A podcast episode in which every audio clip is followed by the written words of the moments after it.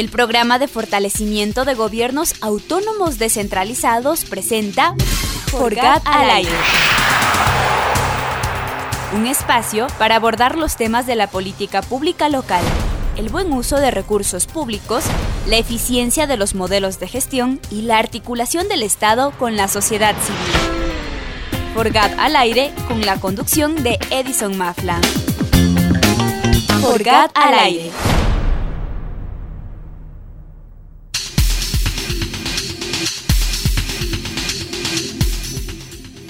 Bienvenidos a la nueva temporada de nuestro programa Forgat al aire. Vamos a seguir compartiendo los mismos temas interesantes que son de mm, importancia, de actualidad y sobre todo de necesidad para nuestros gobiernos autónomos centralizados.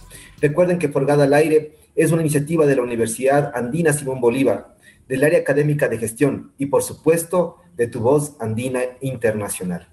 Muchas gracias al equipo de Voz Andina, tanto en controles como en producción. Gracias por hacer esto posible, por encontrarnos ahora en una nueva forma de eh, telecomunicación. Esta eh, importante eh, iniciativa va a permitir mucho más el interés de nuestros oyentes y sobre todo de contarles a nuestros amigos y amigas, servidores públicos, gente de la sociedad civil, de nuestros gobiernos autónomos centralizados, cómo es el ejercicio de un gobierno autónomo descentralizado, cuáles son sus principales intereses, dónde están sus principales preocupaciones.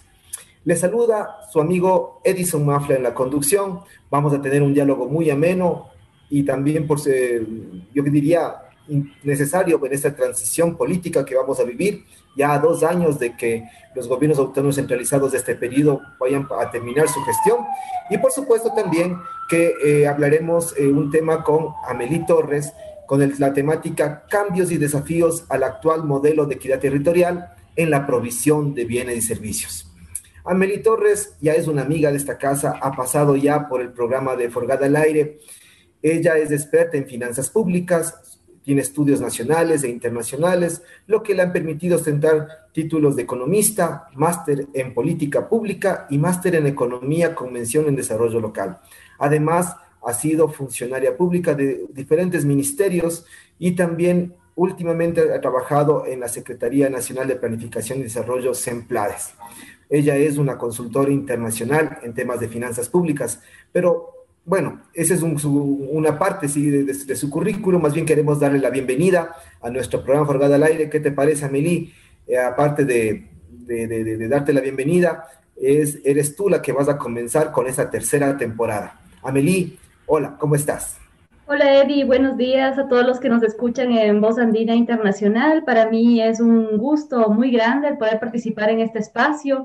La temática que se aborda en, esta, en, esta, en este espacio es, como lo mencionó Edison, de importancia eh, de, de, una gran importancia hoy por hoy que estamos a las puertas de una elección presidencial, en la medida que el tema que se propone en, este, en esta discusión va a permitir mejorar de alguna forma o tener claro cuáles son los recursos que se necesitan para el financiamiento de las competencias de los gobiernos locales. Así que bueno, muchas gracias, Eddie.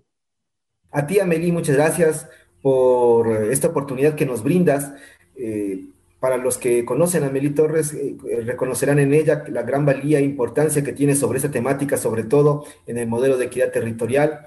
Este ejercicio que lo que ha permitido, de alguna manera, a partir del año, eh, del, año 2008, empezar a, a identificar, a conversar, a analizar cómo se entregan los recursos de los niveles de gobierno, que están más cercanos a la ciudadanía, es decir, a las juntas parroquiales, a los municipios, a los consejos provinciales. ¿Cómo se redistribuyen estos recursos de acuerdo no solamente a temas aleatorios o quizás políticos, sino principalmente a las inequidades territoriales que aún tiene nuestro país? ¿Cómo se asignan esos recursos, además considerando, seguramente eh, ya nos va a contar Amelie, cuáles son esos criterios sociodemográficos y de eficiencia, pero sobre todo también cómo estos recursos garantizan un desarrollo equilibrado de todos los territorios.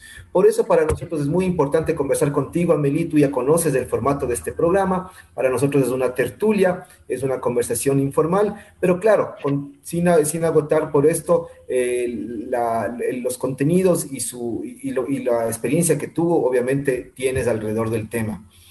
Eh, sería muy importante eh, conversar contigo sobre por qué el tema del modelo de equidad territorial no se lo menciona tanto desde, la, desde, desde lo mediático. ¿Por qué no se lo trata? Quizás no hemos visto a lo mejor en las propuestas de los candidatos presidenciales. Todavía no vemos algo muy cierto en eh, esta, eh, en, esta última ronda, de, donde tenemos a dos finalistas para ocupar el sillón de Carondelet. Pero sobre todo, ¿cuál debería ser la preocupación de los ciudadanos y ciudadanas, y por supuesto de nuestros gobiernos autónomos centralizados, para que el modelo de equidad territorial tenga mayor vigencia. ¿Será que esta preocupación eh, la podemos destacar en los gremios de los gobiernos locales, con GOPE, AME, con AGOPARE?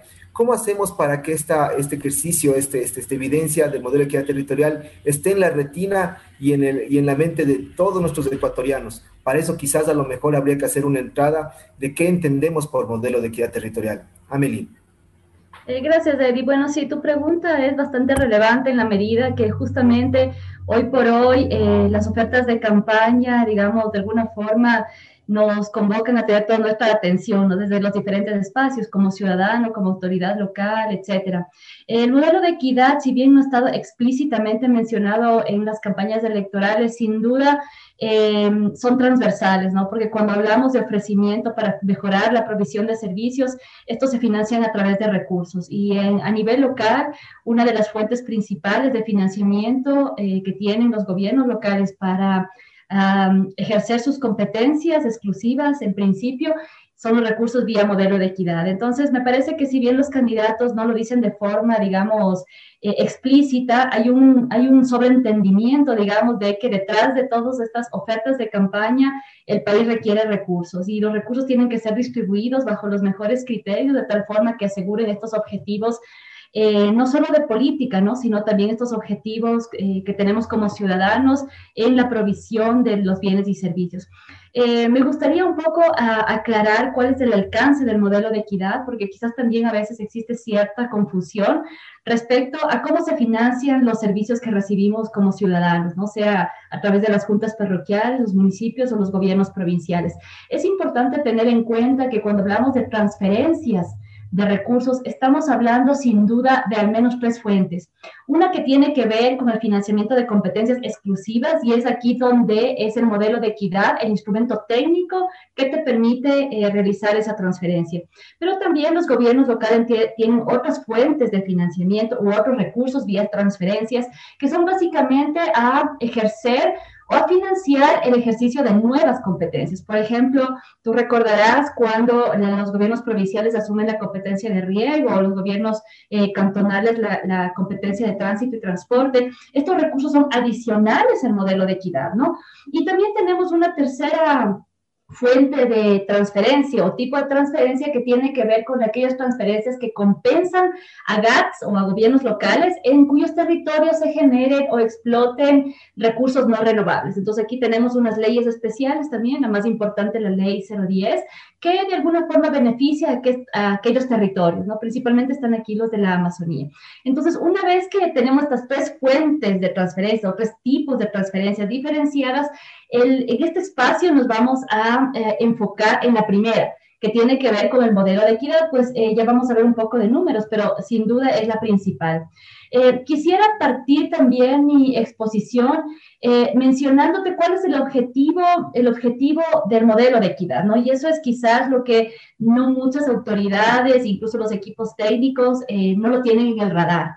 Principalmente el objetivo es garantizar una provisión equitativa de bienes y servicios públicos para financiar las competencias exclusivas de cada nivel de gobierno, ¿no es cierto? ¿A quién? A los ciudadanos y ciudadanas del país, independientemente del lugar de residencia.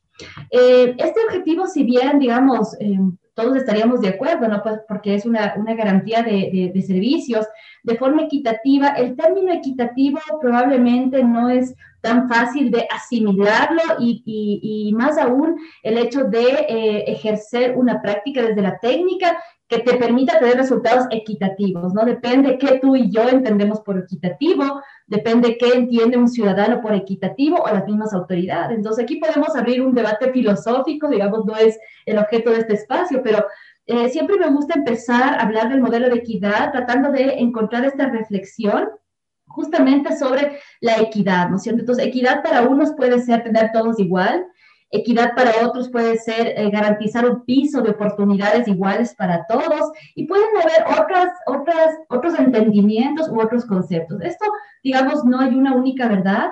Eh, sin embargo, el modelo sí tiende, tiende o está dentro de su objetivo el cerrar estas disparidades o estas diferencias que existen a nivel territorial, ¿no? Encontramos en Ecuador unas diferencias, digamos, territoriales latentes, existentes entre cantones de la Amazonía versus cantones de la costa o cantones de la sierra. Y esas brechas o esas diferencias son las que a través de las transferencias eh, se tiende a, a disminuir. Eh, tú bien lo dicho, el modelo tiene ya una implementación de alrededor de 12 años, de 11, 12 años, y podemos tener ya algunas conclusiones que vamos a ir hablando en este espacio. Muchas gracias, Emily. Y antes de, empezar a tratar el, el, modelo actual y hacer de pronto una breve evaluación, quizás también sea bueno mencionar, y, y ahí también para no echar, eh, digamos que estas, estos desafíos, estos, estos, eh, estas reformas que quizás se necesiten, entendiendo que el modelo es malo, al contrario, más bien mire todo los, lo que nos acabas de, identificar con aquellos objetivos, con aquellos principios que debería cumplir justamente este modelo de equidad territorial, pero también quizás mencionar que previo al 2007 las formas de asignación de los recursos dependían de una serie de leyes Tenían, había una desarticulación, digamos que en la propia estructura del Estado y, le, y, seguramente esto comprometía al Ministerio de Finanzas Públicas en saber cómo repartir de manera eficiente los recursos y sobre todo tratar de evaluar si es que lo que están entregando tenía o no tenía impacto. Entonces podemos decir que ese es un primer logro del actual modelo de equidad territorial. ¿Qué otros ¿Qué otras eh, evaluaciones tú puedes hacer alrededor de cómo ha estado funcionando actualmente lo que nosotros conocemos comúnmente como el MET, Modelo de Equidad Territorial? Sí, eh, sin duda, eh, un poco la historia te ayuda a entender el presente, ¿no? Y en esa medida, como tú lo has mencionado, cuando hablamos de repartir recursos, necesariamente estamos hablando en un país unitario, todos, aquellos, todos esos conjuntos de elementos que existen para llegar a ese, a, esa, ese porcentaje o a esa cuantía de distribución. Eh, recordemos que en el Ecuador la parte normativa juega un rol fundamental. Tú tienes leyes específicas como la COTAD o el Código de Finanzas Públicas y Planificación que te dan las pautas y, lo, y digamos, las características específicas de la distribución de recursos. En esa medida, la historia eh, nos, nos da, digamos, una evidencia real de la confusión, digamos, y discrecionalidad que existían hasta antes del año 2018. Recordemos un poco haciendo memoria, todo el tema de descentralización comienza en el país de alguna forma a, tomar vigencia desde el año 97 con la aprobación de una ley que se llamaba el 15% del presupuesto general del Estado que iba a los gobiernos locales. Desde esa, desde esa ley, digamos, se comienza a reivindicar la importancia, primero, que tienen los gobiernos locales en la participación de recursos y segundo, también el hecho de ese reconocimiento de que quizás a nivel local eh, los bienes y servicios pueden ser provistos de una manera más eficiente, ¿no? Entonces comienza todo el debate de descentralización, autonomías, hay consultas populares, pero todo este tiempo comenzaron a proliferar leyes específicas, ¿no? Entonces, eh, eh, recordemos en el Congreso Nacional se cabildeaban eh, leyes específicas para una u otra provincia y según eso, con la votación que había, dependiendo de toda la coyuntura política y lobbies que habían en ese momento, se comenzaron a aprobar leyes.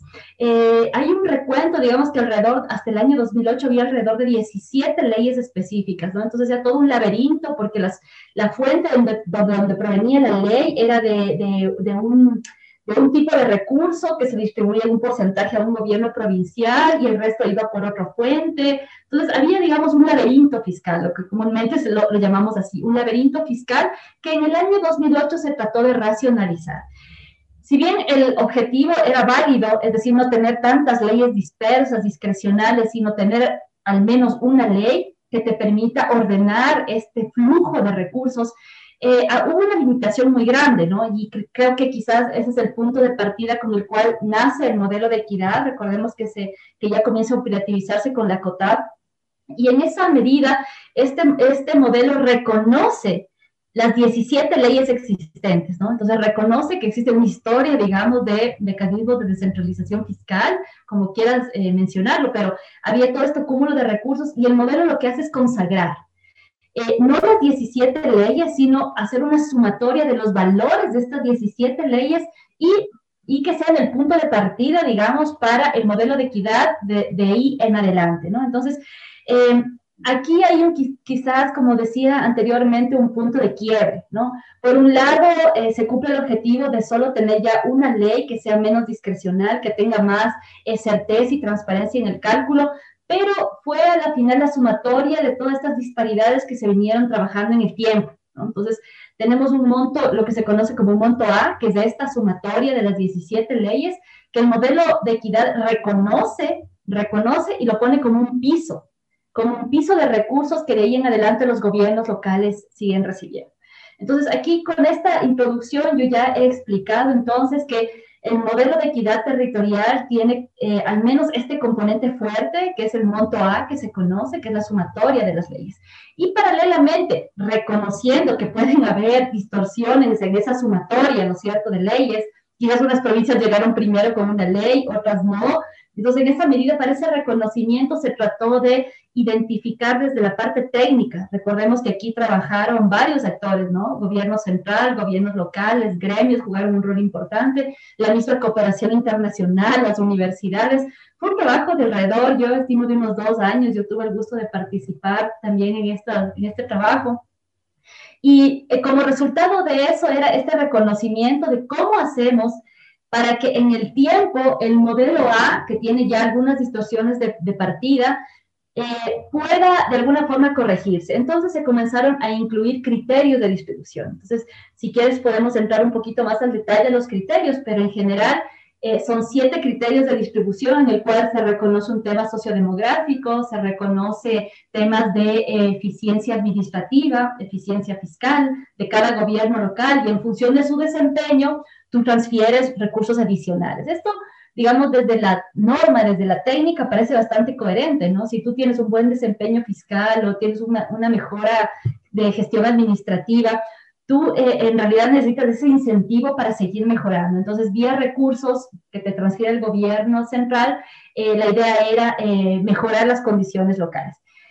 En el tiempo, y quizás aquí viene un poco el tema de la evaluación, en el tiempo no todas estas, estas concordancias que lo hablamos desde la parte técnica, si bien son, digamos, coherentes, en la práctica vemos que existieron distorsiones. ¿no? La, primera de ellas fue sin duda la falsa expectativa de que el monto B, este de criterios, de incentivos, de distribución, iba a cobrar importancia en el tiempo. ¿no? Entonces, si bien los primeros años fue así, eh, a partir del año 2016 existe una baja considerable de recursos del monto B y lo que se tiene hoy por hoy es sin duda que el monto A sigue siendo el principal, ¿no? Es decir, esta sumatoria de las 17 leyes que veníamos arrastrando desde antes del año 2018. Para que tengas una idea, estamos hablando de que aproximadamente en el año 2020 el monto A eran 2.100 millones, ¿no? Que se distribuyen para eh, gobiernos provinciales, cantonales y parroquiales, y el monto B es apenas de 360 millones. Eso te da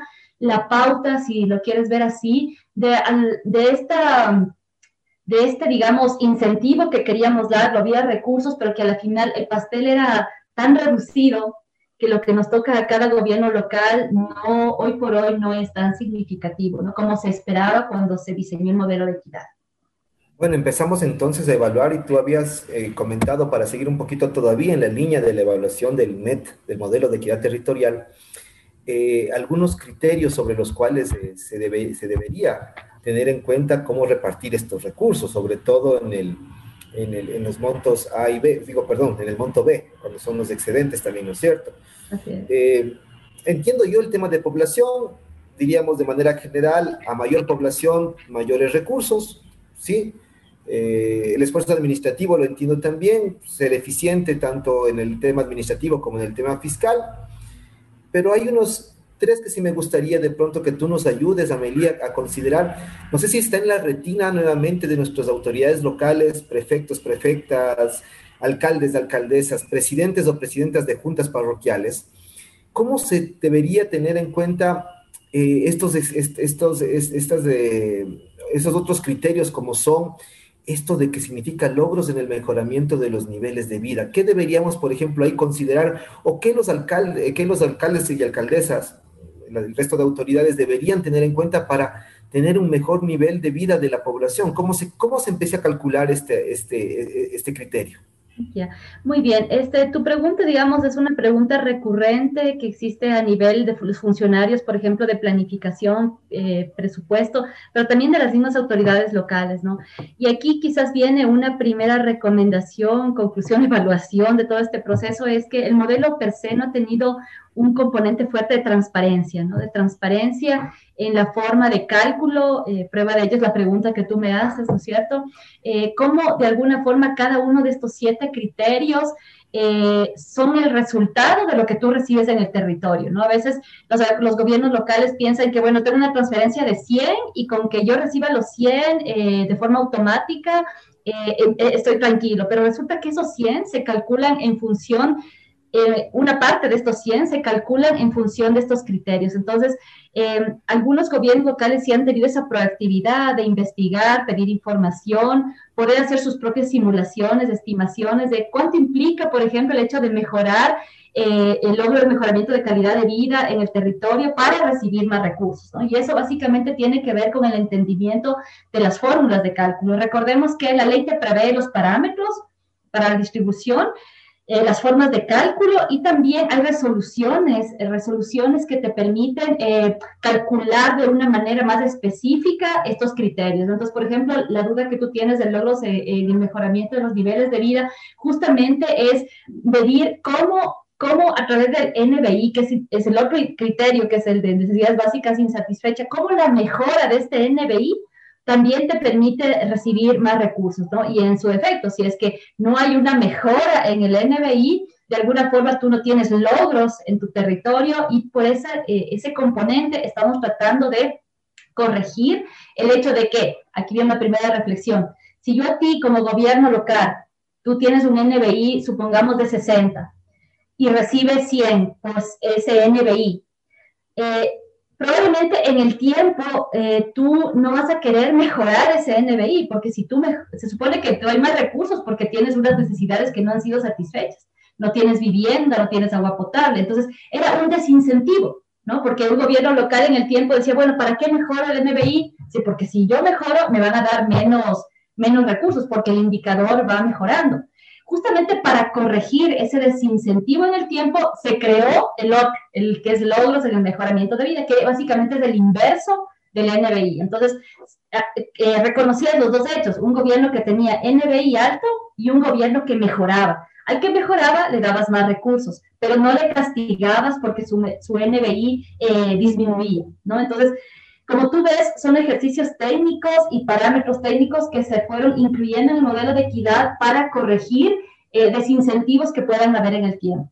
Esto que yo te he explicado así someramente, cada uno tiene ya en la práctica su ficha técnica, eh, cómo es la forma de cálculo, eh, eh, las fuentes de información que se, que se realiza, incluso quién es el que realiza el cálculo, sea finanzas o las empleadas o el INEG o el Consejo de Competencias, etcétera, etcétera. Entonces, vemos que detrás de cada uno de estos factores, que al final son recursos que recibe un gobierno local, no ha habido esa transparencia o ese fortalecimiento, digamos, de capacidades al interno de los gobiernos locales.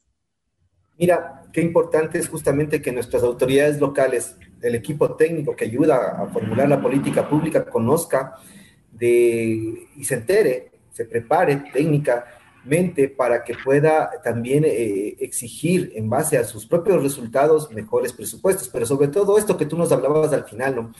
¿Cómo hacemos para que también los ingresos que no son permanentes que sea también un ejercicio de conciencia de nuestras autoridades locales para buscar también en el territorio nuevas formas de incrementar su presupuesto. Parece ser, y ahí te pregunto, Amelie, ¿será que nos quedamos contentos, hablo de los, de, los gobiernos autónomos centralizados, con lo que entrega solamente el presupuesto general del Estado? ¿Qué crees que ha faltado a manera de evaluación pensando o qué crees que de pronto se pudo haber hecho para mejorar ese incentivo que tú dices que a lo mejor hoy no está tan eh, advertido, digamos, que en este, en, este momento político de la vida institucional del país. Entendiendo, yo diría, por un lado también, que tenemos el 80% de autoridades locales nuevas su, que han ocupado este, para este periodo, eh, digamos que las, riendas de sus circunscripciones territoriales. Sí, bueno, el tema de los recursos tiene varias aristas, ¿no? O sea, el tema de los recursos pasa por un, un sinfín de, problemáticas, digamos, transversales. Una de ellas es el hecho de que al ser un país unitario, el Ecuador, y tal vez eso tampoco eh, lo tenemos casi siempre en el radar, eh, lo que nos pasa a nivel nacional, digamos, como país, tiene repercusiones a nivel local, ¿no? Y ese es un, ese es un tema que influye directamente en la distribución de los recursos. Entonces, no podemos esperar, digamos, una, un aumento considerable de recursos cuando vemos, por ejemplo, hoy por hoy la contracción de la economía. Entonces, recordemos que este modelo de equidad depende, depende en un 21% de los ingresos permanentes y un 10% de los ingresos no permanentes del Estado. Entonces, eh, sin duda, cuando cuando baja el, precio del barril de petróleo, tú vas a tener una incidencia directa justamente en, en, la parte que se calcula de los ingresos de los ingresos petroleros que van a los gobiernos locales y en esa medida hay que entender también esta fuerte concordancia y relación. Eh, paralelamente, cuando tú quieres o cuando hablamos de transferencias de recursos, dado el modelo que tiene el Ecuador, que es este parte principal, es el modelo de equidad, tú también tienes aquí un tema fundamental que es el tema de los datos. ¿No? ¿Cómo calculo, cómo hago estos cálculos de estos siete criterios? ¿Qué indicadores son? ¿Y cuáles son las fuentes de información que te permiten llegar justamente a ese número? Y aquí tenemos también otra limitación. Este modelo eh, eh, tuvo vigencia desde el año 2010 con la aprobación de la COTAR y justamente desde ahí teníamos un censo recién realizado. Entonces todos los indicadores, digamos, tenían una consonancia territorial. Realmente tenían, digamos, una verificación en el territorio de qué hacía la situación. Sin embargo, durante 10 años, digamos, el censo, el censo no se volvió a realizar, ¿no? Y en esa medida muchos de los datos se basaron en aproximaciones o en datos estadísticos o en tasas de crecimiento que no necesariamente, como han constatado algunos gobiernos locales, son foto de la realidad. Entonces aquí tienes otra limitación. No es solo los, el total de monto de la economía del Ecuador que te repercute en tus finanzas, sino también los sistemas de cálculo. Y aquí tienen un trabajo, un trabajo gigante los gobiernos locales y el gobierno central. ¿no? ¿Cómo actualizamos esos datos? ¿Cómo mantenemos vivo unos, unas bases de registro que te permitan justamente medir y ser medido? Lo que ahora, por ejemplo, fuertes cuestionamientos era el NBI, que es en función del censo 2010. Al año 2020 ya probablemente esos datos, por más buenas estimaciones, eh, perdían vigencia, ¿no? Entonces, en esa medida, eh, en esa medida tienes ya estos dos limitantes. Y quizás un tercer limitante tiene que ver con la, ah, la transparencia. Este modelo también eh, surgió, digamos, con algunos principios. Entre ellos era el principio de la transparencia, el principio de la automaticidad, y que en la práctica vemos que no se cumplió a cabalidad. Prueba de ello es que hoy por hoy tenemos ingestos recursos que son, eh, que se deben a los gobiernos locales, y a veces parecería como que es una deuda más que tiene el gobierno central, pero recordemos que eso afecta directamente en los flujos, en los flujos presupuestarios, en los flujos financieros de un gobierno local.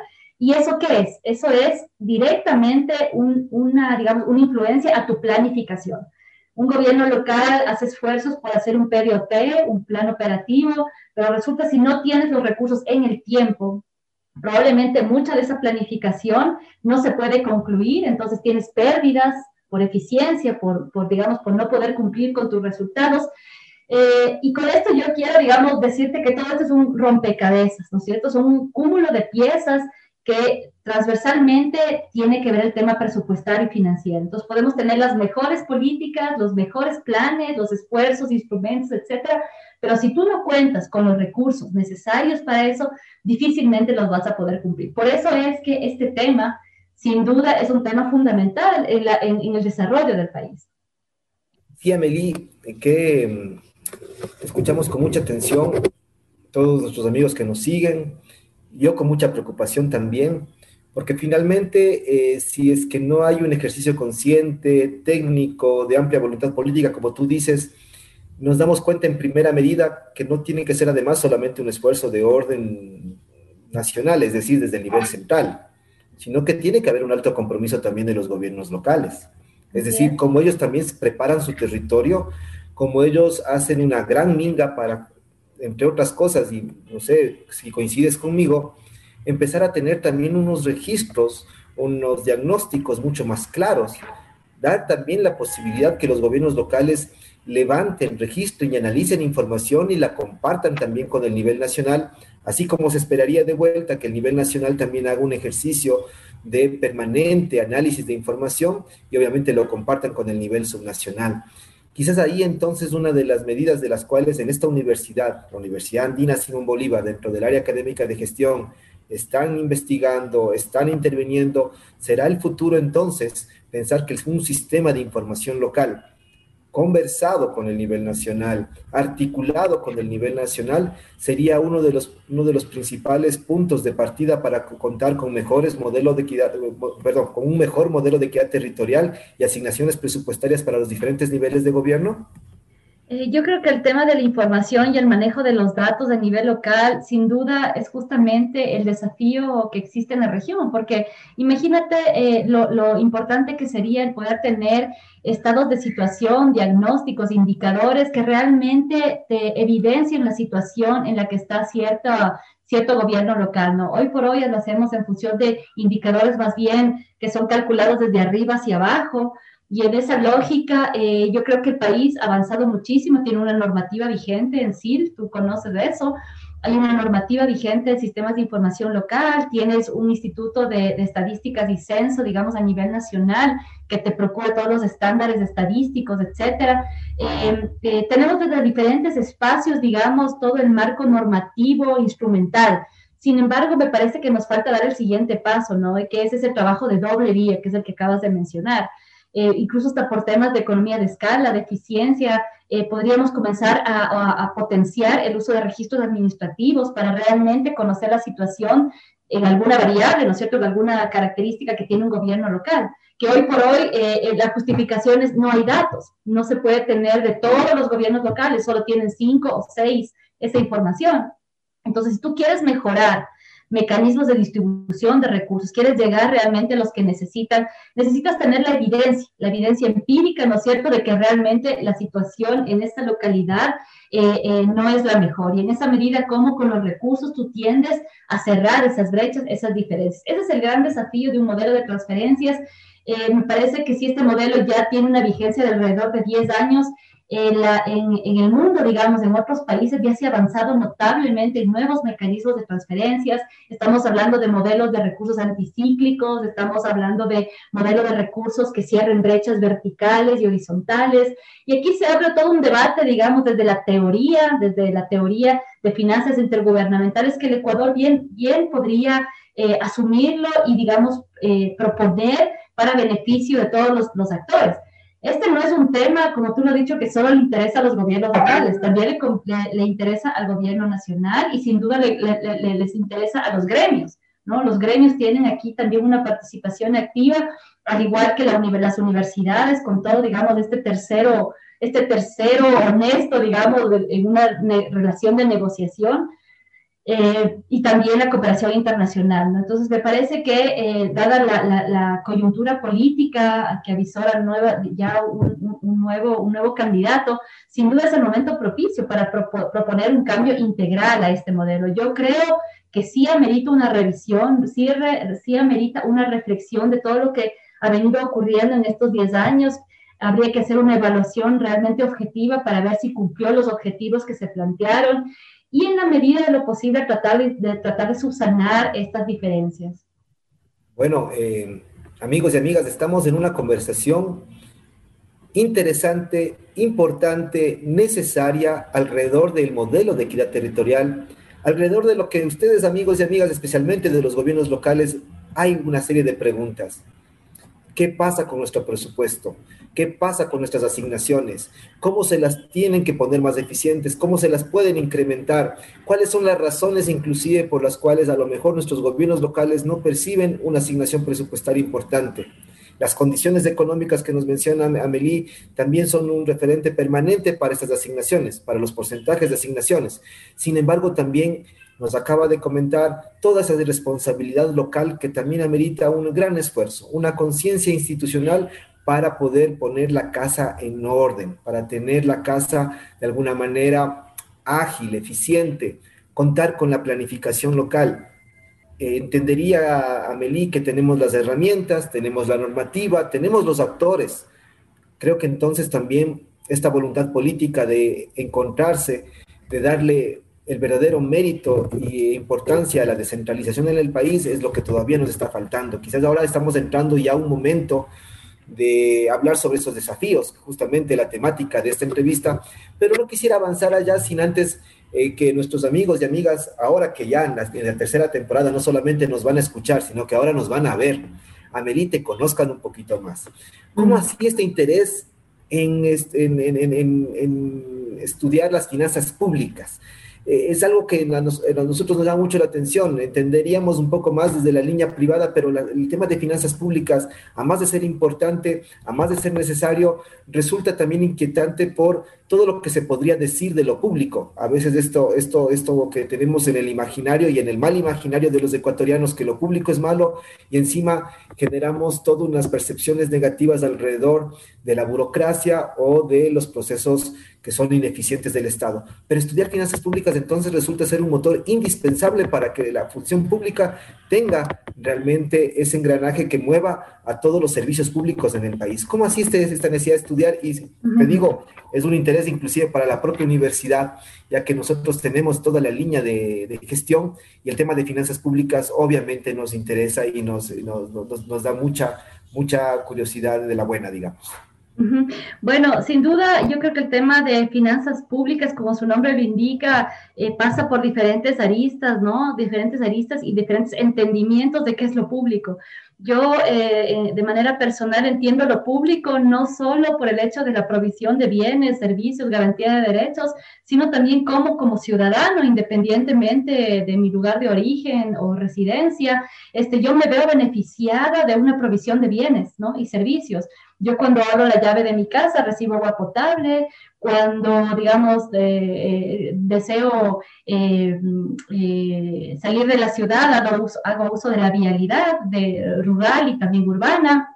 Tienes los medios de transporte público, que al final no hacen una discreción entre lo público y lo privado, ¿no es cierto? Como ciudadanos tenemos el libre acceso a, a los derechos y en esa medida justamente esta, esta, esta, esta rama de las finanzas te ayuda a, a prever y a, digamos, a, consolidar que el, desarrollo, en la ejecución de todo lo que planificamos, de todo lo que tenemos en mente, se puedan uh, eh, eh, al final, al final de, del día eh, ejecutar, ¿no? Entonces, en esa medida es un desafío muy grande porque estamos hablando de recursos que nos pertenecen a todos, son recursos públicos, son de todos, pero al final hay que pensar cuál es la mejor manera de llegar con una mejor distribución de estos recursos. Y como te había mencionado otra vez, cuando hablamos de presupuesto o de recursos, sea a nivel privado o público, eso necesariamente pasa por temas de manejo eficiente, por manejos mucho, muy respetuosos de los dineros que no son, que no son de uno, que son de todos. Creo que hay una mayor, digamos, responsabilidad, ¿no es cierto? Porque no es, es mi dinero porque soy de todos, es de todos los ecuatorianos, pero a, a la final de quienes toman las decisiones justamente tiene que, tiene que ser esa gente que conoce desde la técnica, no es solo sentarse y decir, a ver, a ti te doy esto, a ti te doy esto, como creo yo que debe ser. Atrás de eso hay todo un debate, una reflexión, una teoría, ¿no es cierto? Una evidencia internacional, nacional, que te permite tener o tomar las mejores decisiones. Eh, en esa medida, eh, nuevamente, o sea, el hecho de que eh, incluso a nivel legislativo, ¿no? Las leyes que se promulgan, etcétera, Todas las leyes se ejecutan, tienen un objetivo, pero la ejecución tiene al final o necesita de recursos para implementar. ¿no? o sea, no hay una ley que de alguna forma, o cuando hablamos de gobiernos locales, me refiero a ley de, de asunción de competencias, que no prevé el hecho de cómo se va a financiar esa competencia. Pero si tú no conoces toda la distribución, todo lo que está inmerso, cuál es el tamaño del pastel, a veces pasan cosas inverosímiles, ¿no? Decimos, bueno, ahora vamos a cambiar el modelo de equidad, incluimos otro criterio, pero ni siquiera nos hemos puesto a pensar qué implicaciones tiene eso en la práctica. El hecho de que yo incluya otro criterio implica que alguien va a recibir menos, porque estoy incluyendo otro criterio que va a beneficiar a unos y probablemente no a otros. Toda esa lectura técnico-política es la que se necesita cuando tú hablas de finanzas públicas. Por eso, para mí, de manera eh, personal, digamos, es un tema enriquecedor con el cual aportas a toda política, a toda política que tiene incidencia a nivel público y privado. ¿no? No podemos hablar del el desarrollo humano, digamos, de las competencias eh, personales que tiene, que tiene alguien si tú no tomas en cuenta el entorno. Y el entorno, nosotros, al vivir en un país unitario, necesariamente estamos fuertemente relacionados. Con, con, yo soy de, yo siempre pongo el ejemplo, ¿no es cierto? Yo soy de la parroquia de Nayón, vivo en Quito, o sea, del cantón Quito, y soy de la provincia de Pichincha, y además soy del ecuatoriana. En esa lógica, eh, yo podría decir, tenemos cuatro instancias político-administrativas, junta parroquial, cantón, provincia y hasta el país, pero que al final repercute en, en un solo individuo, en este caso soy yo. Y en esa medida, por eso el tema de manejar con responsabilidad los recursos públicos, el tener, digamos, una, una, ética en el desarrollo profesional, me parece que eso es lo fundamental. Eh, y el proveer siempre, digamos, eh, conocimiento técnico que te permita tomar las mejores decisiones. En el camino uno se puede equivocar, pero lo importante es que esa equivocación no repercuta significativamente en la gente más vulnerable, ¿no? Aquí estamos hablando que si nos equivocamos en distribución de recursos, estamos perennizando el hecho de no tener acceso al agua potable, ¿no? O temas de, nutrición.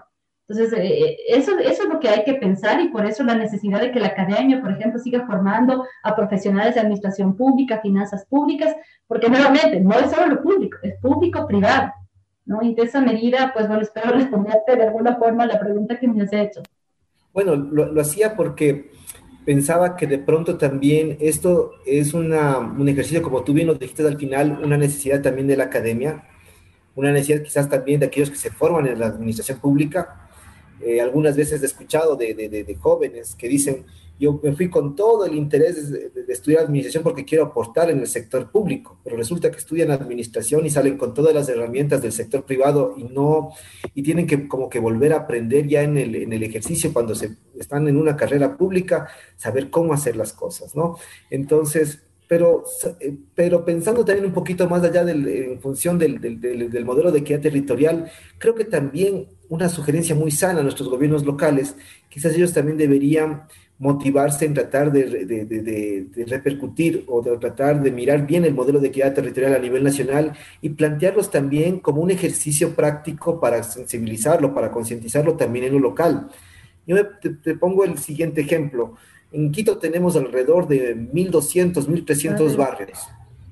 Y cuando la administración zonal viene a tu barrio y te... Bueno, ahora estamos en COVID, así que lo hacemos a través del Zoom, pero antes en asambleas barriales y nos pasan la hojita para que digamos qué es lo que necesita el barrio.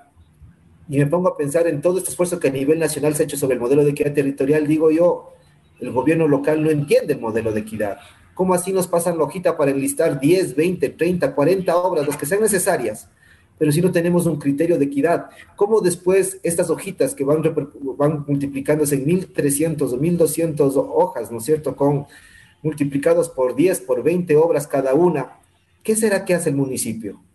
¿Será que reflexiona? ¿Será que dice eh, ¿dónde le, eh, a, quién le doy la obra? ¿A quién le doy el proyecto? ¿Cuáles son esos criterios? Y me parece que el modelo de equidad territorial nos daría unas luces para poderlas también al, al, al, interior, en la propia gobernabilidad de los municipios, para que se puedan tomar las mejores decisiones. Quizás ahí todavía hace falta también alguna comprensión de estos criterios, falta formación, falta fortalecimiento de capacidades. Eh, ese es un poco lo que me inquieta, porque no creo que sea solo la responsabilidad del nivel nacional. Entonces, hay, hay un ejercicio de centralización que obviamente lo entendemos, pero también deberíamos avanzar hacia una descentralización mucho más efectiva. ¿Qué piensas tú, Amelie? Eh, o sea, sin duda el desarrollo local, digamos, el desarrollo de los territorios, yo creo que no está supeditado a un solo modelo, ¿no? No, no, está, no está supeditado solo al modelo, en este caso, del modelo de equidad. Se debe avanzar hacia decisiones de política que te permitan complementar esfuerzos y recursos, ¿no es cierto? Desde la descentralización, pero también tienes la desconcentración, y entonces se convierte nuevamente en este rompecabezas que eh, sin duda, sin duda, eh, lo que tú mencionabas, el hecho de estas demandas ciudadanas, que, es válida, ¿no es cierto? Que, todos tengamos estas demandas, tienen que pasar por un ejercicio nuevamente de articulación, ¿no? Entonces hay una fuerte articulación entre lo que tú planificas, lo que deseas, con la presupuestación. Entonces, por ejemplo, imagínate, hoy por hoy, no todos los gobiernos locales han hecho este ejercicio donde tienes metodologías, donde tienes espacios de fortalecimiento, etcétera, de articulación, planificación, presupuesto. Una primera parte de este proceso es el hecho de priorizar. Y es como la economía doméstica, lo que nos, hacen, sucede en las finanzas personales. Tú tienes un nivel de ingresos y un nivel de gastos, ¿no? Y probablemente tus ingresos no te van a alcanzar, estoy hablando de la mayoría de los ecuatorianos, para subsanar todas las necesidades que tienes. Probablemente habrá un estrato de la población que sí puede subsanar todo el gasto que, que, que amerita, pero en la mayoría no sucede eso. Entonces, tú necesariamente, ¿qué ejercicio haces? Un ejercicio de priorización, ¿no es cierto? Si no tengo todos los ingresos para financiar un gasto, que es el que yo deseo, que el que creo que me merezco, que el que eh, por algún motivo necesito realizarlo, viene un ejercicio de priorización. Y esa priorización también pasa como un ejercicio de articulación, ¿no es cierto? Entonces, probablemente en las finanzas domésticas no solo me planifico yo, digamos, como jefe de hogar, sino también planificas y articulas con otros miembros de la familia eh, eh, los espacios colaborativos que pueden haber para asumir un gasto. Lo propio sucede a nivel, eh, a nivel ya de, de gobierno central o gobiernos locales. Tú necesariamente tienes que hacer un proceso de articulación la misma norma te prevé competencias, competencias concurrentes. O sea, no es que yo solito soy responsable de algo, tengo la concurrencia, sino que pensamos que cuando hablamos de concurrencia probablemente es perder el protagonismo de la competencia, o si es que me alío, por ejemplo, con alguna junta parroquial, más bien va a ser un dolor de cabeza, cuando es todo lo contrario, ¿no? Es sumar esfuerzos. Probablemente la Junta Parroquial no tenga los recursos que tiene la provincia, pero quizás tiene todo el componente de eh, mano de obra, de participación, que te puede llegar, eh, eh, llevar a final de cuentas a tener un buen servicio, por ejemplo, qué sé yo, en temas de vialidad rural, caminos vecinales, etcétera. Hay un tema de de este trabajo colaborativo que se ha perdido en el país, ¿no? Entonces, cada, cada gobierno local trata de tener su propio protagonismo, Tú tienes una norma que prevé esta concurrencia de acciones y en la práctica no hay. Hay principios que te, que te dicen que debe trabajar multinivel, o sea, saber qué está haciendo el central en salud, por ejemplo, día desconcentrado, y qué yo como gobierno local estoy haciendo en salud desde un municipio. ¿no? Entonces vemos que hoy por hoy la necesidad nos ha hecho sentarnos nuevamente. Prueba de eso, por ejemplo, es el municipio de Quito. Yo vi en la noticia que hubo un diálogo, digamos, entre gobierno central, gobierno local, porque hay un objetivo en común, ¿no? El objetivo común es llegar hoy por hoy con vacunas. Y queda al margen el hecho de todos los problemas que hay relacionados, pero yo te estoy poniendo como ejemplo el hecho de que cuando hay objetivos comunes, objetivos comunes, probablemente los resultados van a ser mejores que si yo lo hago eh, desde, mi, desde mi lectura desde mi perspectiva con mis recursos, ¿no? Entonces, eso también es las finanzas públicas, son esas relaciones eh, entre gobiernos, entre niveles, que te permiten llegar con un mejor resultado. Gracias, Amili. Y qué, y qué oportuno, qué oportuno, además de empezar con este tema y empezar con la tercera temporada de Forgada al Aire.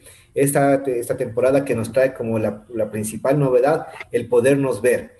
Y seguramente eh, o mejor dicho, que nos vean nuestro público, nuestro, público que antes solamente nos escuchaba, ahora nos puede ver. Gran evolución de Voz Andina Internacional, que está pendiente de las necesidades y de los intereses de nuestros oyentes. Y ahora, televidentes. Bueno, eh, para ir cerrando ya un poco esta, esta entrevista eh, eh, e, ir afinando, ¿cuáles serían, a tu, a tu juicio, los principales retos a discutir, a dialogarse, seguramente inclusive a, a tratar de incluirlos en la ley o reformularlos en la ley para que este modelo de equidad territorial sean eficientes. Obviamente no pensemos quién va a llegar todavía al sillón de Carondelet, sabemos quiénes ya están en, las, en, la Asamblea Nacional, los, los, los asambleístas electos, pero más allá de lo político, ¿cuáles serían los temas principales a discutirse para tratar de darle un mejor giro, digamos, al modelo de equidad territorial y que haya esta correspondencia que tú todo el tiempo nos indicas, no solamente entre el nivel público, que es esta relación multinivel, sino inclusive en la conciencia de todos los ecuatorianos y ecuatorianas? Yo creo que por la responsabilidad que tiene el manejo de recursos, ¿no es cierto? Sea quien sea, quien los ejecute, me parece que este tema necesariamente pasa por una reflexión técnica. ¿no? No es que yo mañana me levanto y digo, sí, bueno, voy a incluir nuevos criterios, le voy a dar más a las juntas, menos a las provincias, más a los municipios. Eh, lamentablemente en temas de recursos las cosas no funcionan así. Tú necesitas tener todo un anclaje, digamos, técnico, empírico, de los resultados y acercarte lo más eh, cercanamente posible a los resultados finales, ¿no? Y en esa medida, eh, los ejercicios de evaluación que existan, los ejercicios de retroalimentación, de hoy por hoy la ciencia matemática e incluso la, misma teoría de finanzas te prevé ya escenarios más certeros, incorporar eh, modelos anticíclicos, y hemos aprendido, ¿no? Hay momentos de auge en la economía en la cual todos gastamos, pero resulta que cuando viene el periodo de vacas flacas, todos estamos en problemas. Ya desde la técnica existen medidas correctivas que se pueden aplicar y en esa medida la primera, la primera recomendación sería el pensar este tema con toda la responsabilidad normativa y técnica que tiene, ¿no? Aquí no son ofertas de campaña, es sentarse, es trabajar, es llegar a acuerdos, hacer negociaciones. Un segundo hecho tiene eh, correspondencia con la transparencia. Si hacemos un modelo casa adentro, lo cual solo sabemos el Ministerio de Finanzas y la Secretaría de Planificación, o, solo saben los gremios, y eso no ha permeado a los, a los gobiernos locales, sin duda es un modelo que nace mal. ¿no? Entonces, nuevamente aquí la transparencia, el uso de datos públicos, eso te va a ayudar a tener una confiabilidad. Yo creo que todos los gobiernos locales queremos ser medidos, quieren eh, mejorar su situación, pero cuando hay esa doble vía, ¿no? O sea, yo quiero que me midan, pero por lo que realmente estoy haciendo. Prueba de ello es tú, tú recuerdas que habíamos eh, comentado en otro espacio el hecho de la enmienda constitucional que se aprobó recién en enero para incluir otro criterio de distribución.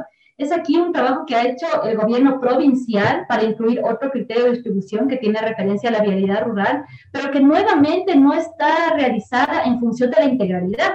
Es decir, no hay una revisión, no hay una evaluación de qué ha pasado con los otros indicadores y sin que eso, no, y sin que eso merme el hecho de que sea válido que quieran incluir un indicador con el cual se sientan representados, que es el tema de la vialidad rural. Es, es, es legítimo pero nuevamente no ha habido esa lectura técnica de qué ha pasado con el resto, ¿no? Entonces, eh, aquí es otra recomendación. Este es un trabajo no individual, es un trabajo multiactor, es un trabajo que ya la práctica nos ha dicho, sabe que mientras más simple es un modelo, es mejor, no hagamos las super fórmulas matemáticas, econométricas, estadísticas, cuando probablemente lo que necesitamos son cosas concretas, simples, en el cual yo me sienta reflejado y me gusta que me miran, y si yo mejoro me dan más recursos, y si empeoro recibo un castigo, ¿no? Entonces, en esa lógica, la simplicidad, la transparencia, me parece que también el tema de incluir nuevos nuevos parámetros a esta discusión, ¿no? que tiene que ver con el cierre de brechas, que es lo que te había dicho, ¿por qué ahora no distribuimos en función de estándares? O sea, ¿cómo está la situación? ¿A qué estándar mínimo de provisión de agua potable, de alcantarizado, situación vial queremos como país? Y hacia ese estándar eh, eh, transferimos recursos, ¿no? Porque quiero que todas las provincias al menos tengan un estándar mínimo, porque todos los recursos no son ilimitados, ¿no es cierto? Hay restricciones, entonces puedo yo suponer un modelo tipo, tipo Europa para Ecuador, países nórdicos, pero lamentablemente los recursos no tenemos, ¿no? Entonces, en esa medida, en esa carencia de recursos, nos, nos toca lo más asertivos. Y, y bueno, eh, también tiene que ser una preocupación no solo de las autoridades, sino del ciudadano. ¿no? El ciudadano también tiene que ser consciente, por el otro lado, de pagar los impuestos, de tener una correspondencia, de ser un buen ciudadano que con tu voto legitimas lo que quieres para tu futuro, entonces, me parece que otra vez es el conjunto de todo lo que nos rodea, o sea, con el voto tú puedes hacer muchas cosas, ¿no? Puedes legitimar, legitimar, tus derechos o tus anhelos, ¿no es cierto?, de vivir en una sociedad, y ahí es la responsabilidad, ¿no? Entonces, en esa medida, eh, eh, yo creo que el país eh, ha dado pasos importantes, pero todavía falta mucho por, por hacer, ¿no? a veces yo me siento un poco desmotivada cuando hablamos de corrupción en todos los niveles y eso necesariamente son recursos que no entraron a este paquete de distribución, ¿no? Que correspondía a todos los ciudadanos y gobiernos locales, y ahí todavía también hay mucho por hacer, hay, hay mucho que trabajar en la sociedad, ¿no? En la sociedad para tener gente honesta, que trabaje desde lo público y desde lo privado. Yo no creo que hay corrupción sobre lo público, hay corrupción en los dos ámbitos y en esa medida me parece que la educación nuevamente se convierte eh, eh, en un pilar fundamental de desarrollo. Con eso espero haber contribuido. Estoy muy, muy grata de haber participado en este relanzamiento del Porgad en esta temporada y pues bueno, en todo lo que pueda colaborar y ahondar para, para hacer de este país un, un, sitio mejor, donde nuestros hijos y nuestra familia puedan vivir. Y con estas palabras, Amelie, también te agradecemos aquí lo que es Voz Andina Internacional, el programa Forgada al Aire, que es tu casa. Esperamos que esta sea la última vez, al contrario, las puertas están abiertas para discutir los temas de las finanzas públicas, los temas de desarrollo local, que a ti y a mí y a muchas personas más que están en nuestras redes nos interesan y nos apasionan.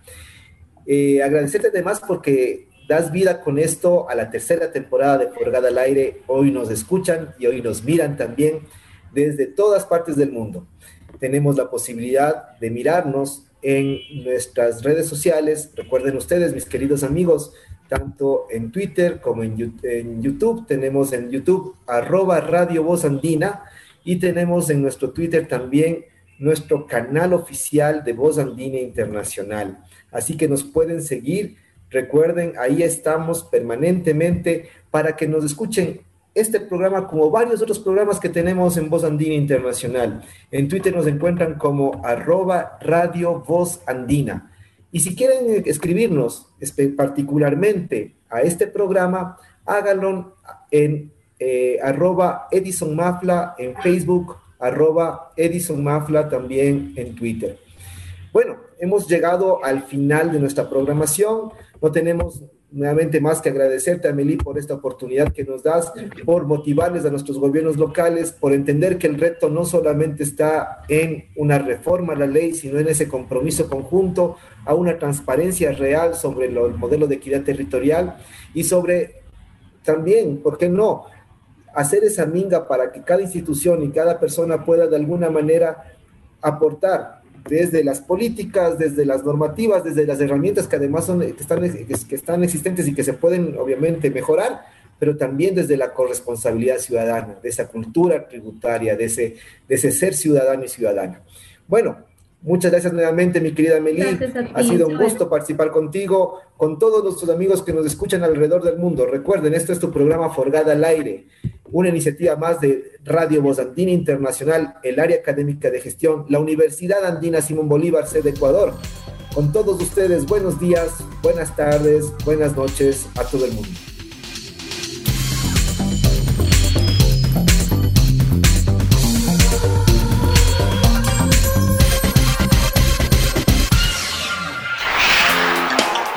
Por al Aire fue una producción del Programa de Fortalecimiento de los Gobiernos Autónomos Descentralizados. Les agradecemos por su generosa compañía.